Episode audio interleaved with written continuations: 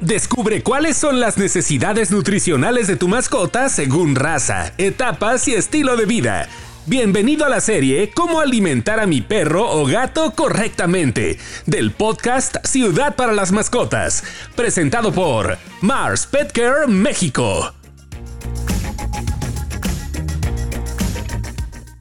Señores, bienvenidos al episodio número 3 del podcast Ciudad para las Mascotas, un podcast presentado por Mars Petker México y estamos en la serie del mes de abril que trata sobre cómo alimentar a mi perro o a mi gato correctamente, de manera correcta. Entonces, en este caso, en este podcast ya saben ustedes que en Ciudad para Mascotas lo que queremos es sensibilizar a toda la comunidad sobre cómo las mascotas hacen nuestro mundo mejor, nos ayudan a que nos sintamos más conectados y a que estemos más sanos, más seguros y felices. Y ahora nos vamos a enfocar, como todo el mes de abril, en hablar de alimentación. Y hoy vamos a hablar de la importancia de darle alimento especializado a tu mascota. Y para ello tenemos a Alex Guerrero, que es especialista de nutrición veterinaria para Royal Canin México. Alex, ¿cómo estás? Hola, muy bien. Carlos, ¿cómo te va el día de hoy? Muy bien.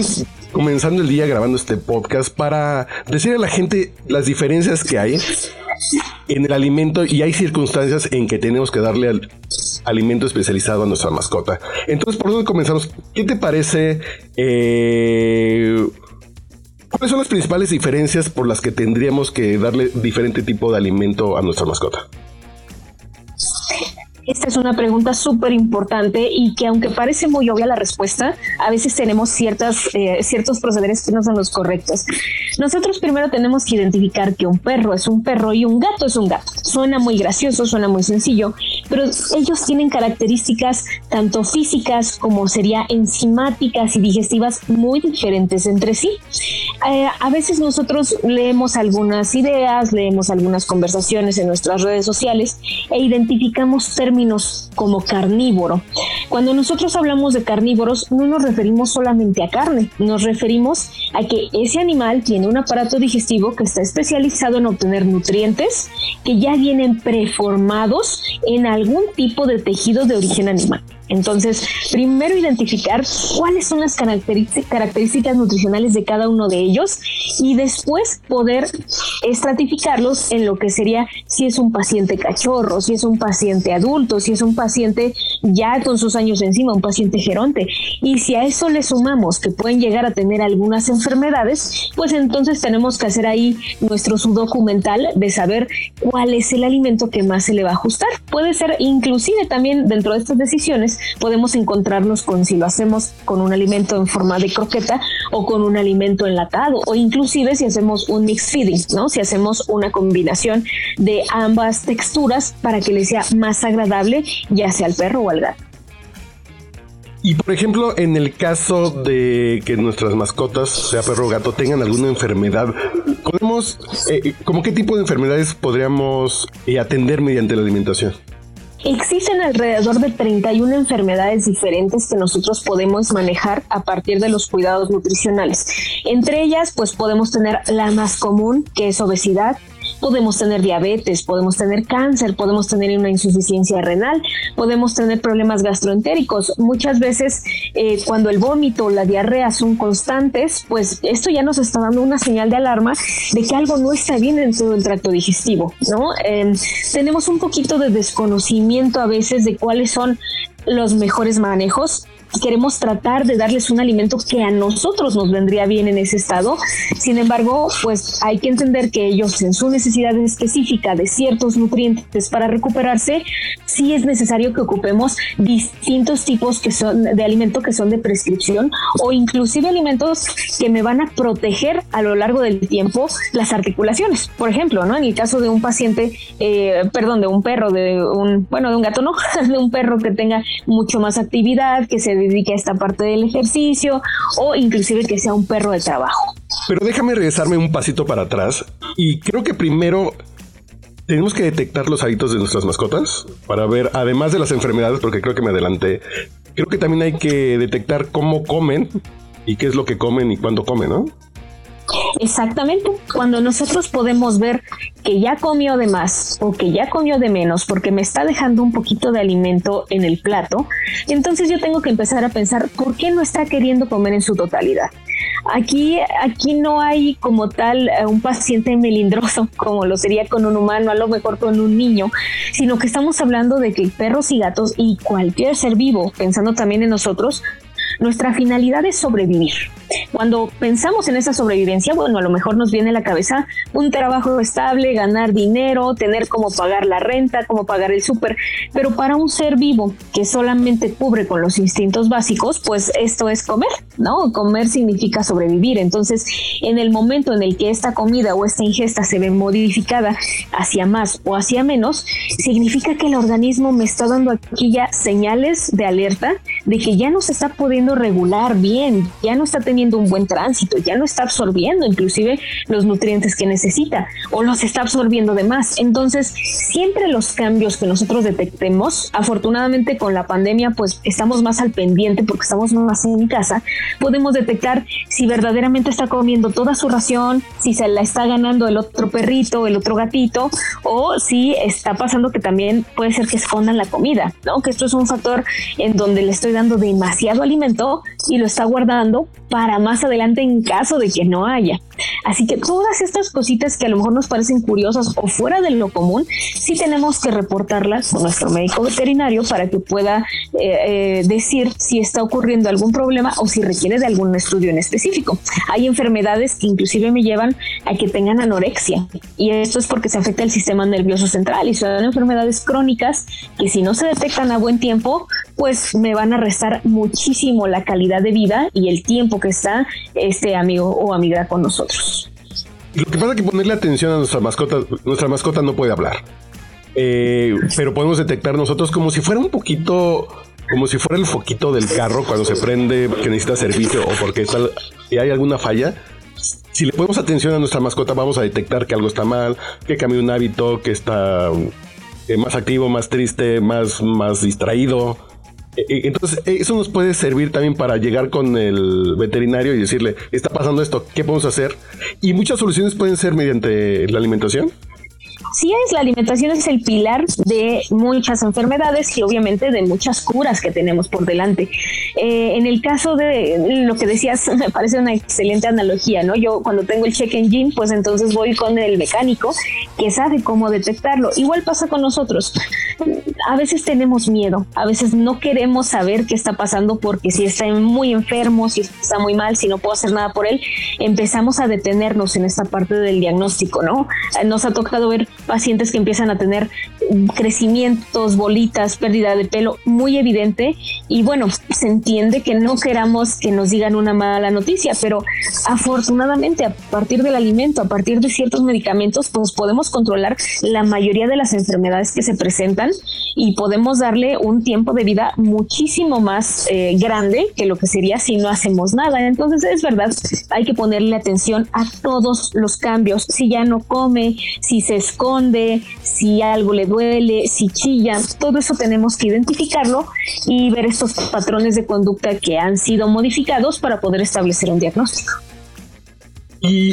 Y luego que ya detectamos que hay algún problema que puede ser depresión, ansiedad, eh, que estén enfermos, que, que a lo mejor...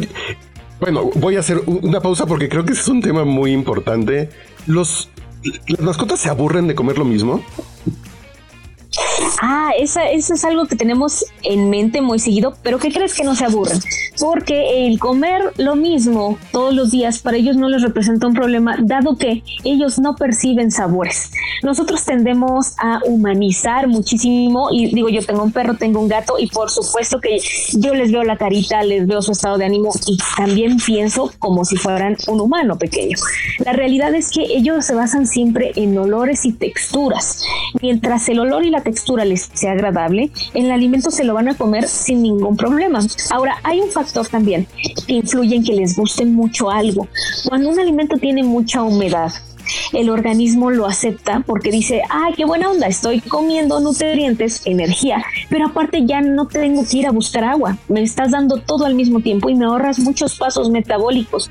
Por supuesto que me van a gustar algunas cosas más suaves. También puede ser que tengan un poquito más de grasita o que y por lo tanto que tengan un poquito más de olor. Entonces, si yo combino esos olores, esas texturas y por supuesto el momento de la alimentación, si yo le hago fiestas, lo apapacho, eh, le sirvo con gusto, pues claro que le va a gustar comer y no necesariamente es porque le guste el sabor de un alimento y que yo tenga que estar pensando en si ya se aburrió o que le tengo que estar cambie y cambie y cambie de alimento. Esto pudiera ser muy detrimental a mediano y largo plazo. Y ya avanzando sobre el tema, eh, Royal Canin es una marca que se enfoca en el tema nutricional muy especializado. es correcto. ¿Nos puedes platicar un poquito más de este enfoque? ¿Por qué es diferente que otros alimentos? ¿Por qué es especializado? Claro, aquí tenemos que entender también que los alimentos que eh, como Royal Canin que llevan años en el mercado se han dedicado a hacer muchos estudios. Un alimento no puede nada más fabricarse, ver qué contiene y administrarse y pensando que va a pasar lo mejor. Cuando nosotros tenemos un alimento de una calidad super premium, como lo sería Royal Canin, lo que estamos buscando es que ellos tienen estudios detrás, tienen años y años y años administrando este alimento a distintas edades, a distintas camadas e inclusive a distintas razas de perros. Y pueden decir con toda seguridad, este alimento pasa con todas las características para ser un alimento de alta gama. Entonces, muchas veces decimos, ay, mira, es que me fijo nada más en los nutrientes, mira, me fijo nada más en los ingredientes. O empezamos a ver la bolsita, ¿no? Es que mira lo que tiene enfrente, tiene frutitas, tiene verduras. Eso realmente no nos dice nada. Cuando nosotros estamos buscando a un buen alimento, nos vamos a fijar en su respaldo científico, nos vamos a fijar también en quién lo fabrica, en si tienen ellos instituciones que respalden estos estudios por supuesto, en la calidad de ingredientes, en el porcentaje de nutrientes, pero hasta en la bolsa. Porque la bolsa, cuando nosotros utilizamos estas bolsas que son muy endebles, que son plásticas, que con tantito que nosotros le demos ahí con la uña se abre por completo, pues entonces nos damos cuenta que no están bien protegidas para que no se enrancie el alimento que tiene dentro. Entonces es muy importante que nosotros identifiquemos que esta marca en particular no solamente cumple con todas estas características que acabo de, mencionarles, sino que también tiene estudios que están basados en la selección de razas, en si a una raza le gusta una croqueta con forma de triángulo, que si a otra raza le gusta que tenga un hoyito en el centro, que si es un perrito que come muy rápido y mucho alimento, entonces hago un alimento más hueco. Verdaderamente es una nutrición especial especializada, es aparte una alimentación adecuada, porque nutrición es que me cubra con todo el perfil de requerimientos nutricionales y alimentación es que la forma, la manera de administrarse, pues le sea agradable tanto al paciente como al responsable, ¿verdad? Nadie quiere estar ahí batallando con métodos difíciles de administrar alimento. Entonces Royal Canin cuenta con todas estas características para permitirme tener a un paciente, a un animal sano el mayor tiempo posible pero que aparte disfrute el momento de consumir ese alimento. Y a nivel de fórmulas nutricionales, ¿qué diferencias hay? Son ¿Qué tan precisas son? Eso que decías que de pronto podemos ver, es que tiene vegetales, tiene pescado, tiene... Pero en el tema de Royal Canin son fórmulas muy especializadas. se podría decir que casi, casi como si fuera medicina, ¿no? Como si fuera un... Eh, Exactamente, es un alimento de prescripción en el caso de los alimentos que son para ayudar con enfermedades. En el caso de los alimentos de mantenimiento, cualquiera que tú veas, y bueno, estamos hablando de Royal Canin específicamente, te vas a dar cuenta que los ingredientes que trae están puestos en cierta proporción para que me para que pueda yo tener una digestibilidad óptima y un aporte de nutrientes óptimo. Generalmente solemos ver eh, como humanos las cosas en macro, ¿no? El pescado, el pollo, la res, la grasa, pero no nos damos cuenta de cuáles son los nutrientes que contiene. Entonces van a ver algunos alimentos que contengan un mejor perfil y que me aporten una mejor calidad de ingredientes y de nutrientes que otros. Por lo tanto, en Royal Canin están, llevan tantos años con este desarrollo que verdaderamente han visto qué alimentos podemos utilizar qué podemos, eh, a qué podemos sacarle más provecho y que nos permita tener ese perfil adecuado, eh, inclusive para cada raza, ¿no? Esta diferenciación. Hay algunas razas, por ejemplo, que requieren más nutrientes o menos nutrientes que otros. Entonces, esto es un ejemplo muy claro, que nosotros estamos teniendo ya tantos estudios, tanto respaldo, y con esto yo puedo modular esa cantidad de nutrientes. Vamos a pensar, por ejemplo, también en un eucanuba. Eucanuba tiene la capacidad de poder ayudar a lo que sería un perro de alto, de alta actividad a lo largo de toda su vida que va a estar corriendo, que va a estar saltando, que va a estar ejercitándose y esto me permite tener eh, una muy buena cantidad de energía que se pueda utilizar adecuadamente porque no es lo mismo ponerle ahí un montón de grasa a un alimento que balancearlo correctamente, pero aparte poner ciertos ácidos grasos contenidos en la grasa que me ayudan con la inflamación del cartílago, que me ayudan a recuperar esta parte de lo que serían las articulaciones, ¿no? Para que no tengan inflamación o para que no tengan un desgaste. Y por ejemplo, eh, también la alimentación en este caso puede ser por tamaño, raza y edad. Así es, aquí lo que se busca es que lo consuma con gusto y según la adaptación que nosotros buscamos. Obviamente cuando hablamos de presentación en tamaños, pues generalmente nos referimos al tamaño de croqueta, aunque en algunos casos también podemos ver alguna modificación en cuanto a los minerales. No es lo mismo un hueso de un perro chiquito que un hueso de un perro grande. También hablando de estos mismos minerales, podemos ver a lo que sería la alimentación para cachorros versus la alimentación para pacientes de la tercera edad, por ejemplo. En un cachorro yo necesito cierta cantidad de calcio, de fósforo, de magnesio, para que tenga una correcta mineralización el hueso, para que esté duro, pero que tenga toda la longitud adecuada y por el contrario, en un paciente ya un poquito más viejito, pues yo lo que requiero es controlar esa ingesta de minerales para que no me vaya a afectar a nivel de los riñones, por ejemplo. Y luego también por raza. A seguir, eh, hay alimentación especializada por raza porque también cada raza tiene algunas eh, eh, características particulares o algunas afecciones que son más propensas, entonces les tiene que dar cierta alimentación. Como algunos ejemplos algunas razas que necesiten alimentación especializada?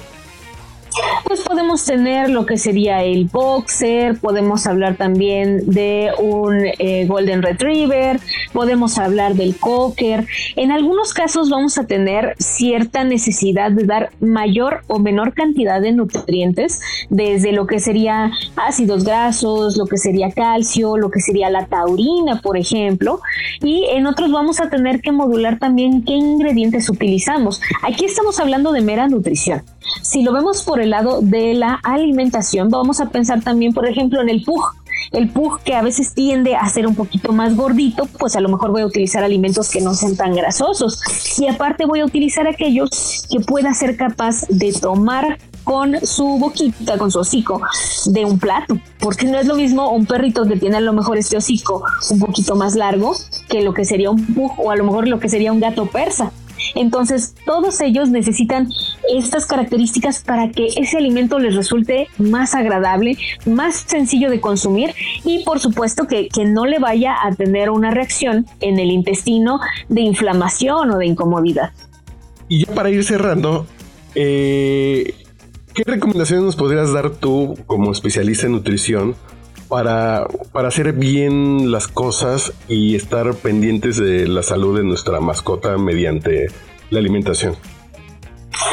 Aquí recordar que cada paciente es individual. Nosotros tenemos ciertas formas de calcular cuál es la energía que se requiere, cómo podemos administrar el alimento. Acérquense a nosotros, acérquense a su médico veterinario para que nosotros podamos hablarle de cuáles son los requerimientos energéticos que necesita, con cuánto alimento lo vamos a cubrir, qué tanto ejercicio puede hacer también, porque recuerden que ellos están prácticamente dentro de casa 24 horas todos los días. Entonces, a veces podemos sugerir a lo mejor pequeñas caminatas, podemos sugerir inclusive eh, dentro de las posibilidades que naden un poco.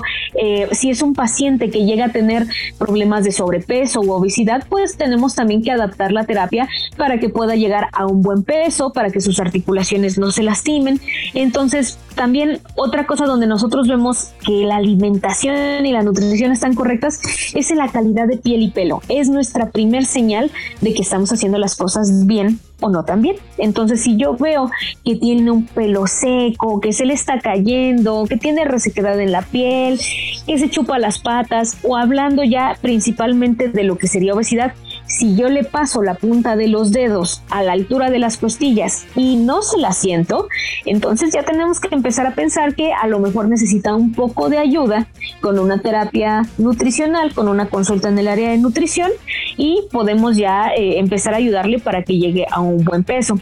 También si nosotros empezamos a ver vómitos constantes, diarreas, anorexia, que come menos, pues entonces también ahí hay, que empezar a, a cuidar un poquito esta parte de las enfermedades crónico-degenerativas que, insisto, si no se detectan en buen tiempo, pues me van a llevar a, a problemas más difíciles que a veces requieren hospitalización más adelante y pues honestamente nadie quiere eso para sus mascotas. Así que todos estos cambios son importantes para que nosotros podamos detectar que podemos ayudarle un poquito más, que solo es cuestión de modificar lo que ya estamos haciendo. Alex, muchas gracias por acompañarnos en este episodio que hablamos sobre la importancia de darle alimento especializado a nuestras mascotas. Creo que aprendimos sobre que podemos procurar la salud de nuestras mascotas. Muchas veces sí le damos el alimento adecuado y especializado si tienen alguna característica o alguna condición especial. Te agradecemos mucho estar aquí con nosotros el día de hoy. Muchas gracias a ustedes, un placer. Y nosotros nos escuchamos en el episodio número 4 de la serie del mes de abril sobre cómo alimentar a mi perro o gato de manera correcta. Nos escuchamos en la próxima. A través de Ciudad para las Mascotas queremos sensibilizar a toda la comunidad sobre cómo las mascotas hacen nuestro mundo mejor, nos ayudan a que nos sintamos más conectados, a que estemos más sanos, más seguros y felices. Coméntanos en redes sociales con el hashtag Ciudad para las Mascotas en Instagram y Facebook.